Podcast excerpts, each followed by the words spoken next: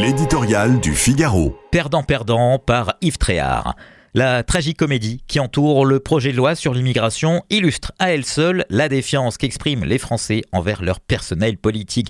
Alors qu'une immense majorité d'entre eux, de gauche comme de droite, demandent plus de fermeté sur ce front, une partie de leurs représentants a freiné des quatre fers, notamment dans le camp présidentiel et au gouvernement, qui ont apporté ici la preuve qu'ils étaient plus déconnectés, plus hors sol que jamais. Depuis 18 mois que le projet sur la place publique, le spectacle donné est surréaliste.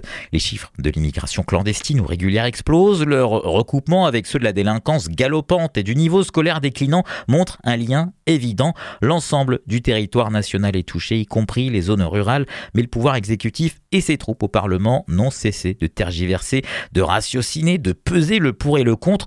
De quoi avaient-ils peur C'est précisément en niant la réalité, en hésitant qu'ils se sont exposés au pire des scénarios. Tout aurait pu être réglé sans que tombe cette motion de rejet la semaine dernière et que sonne le glas, que cela passe ou casse après la commission mixte paritaire de ce lundi soir. Emmanuel Macron et le gouvernement auront perdu un temps fou ainsi qu'une grosse dose de crédit dans l'opinion. Si le texte finit par être adopté, ils sauveront certes la face, mais ce sera la victoire des Républicains et du Rassemblement national qui auront imposé leur vue. S'il est retoqué, le président de la République essuiera sa plus sévère défaite depuis son entrée à l'Élysée. L'exécutif se sera donné beaucoup de mal pour un résultat perdant perdant.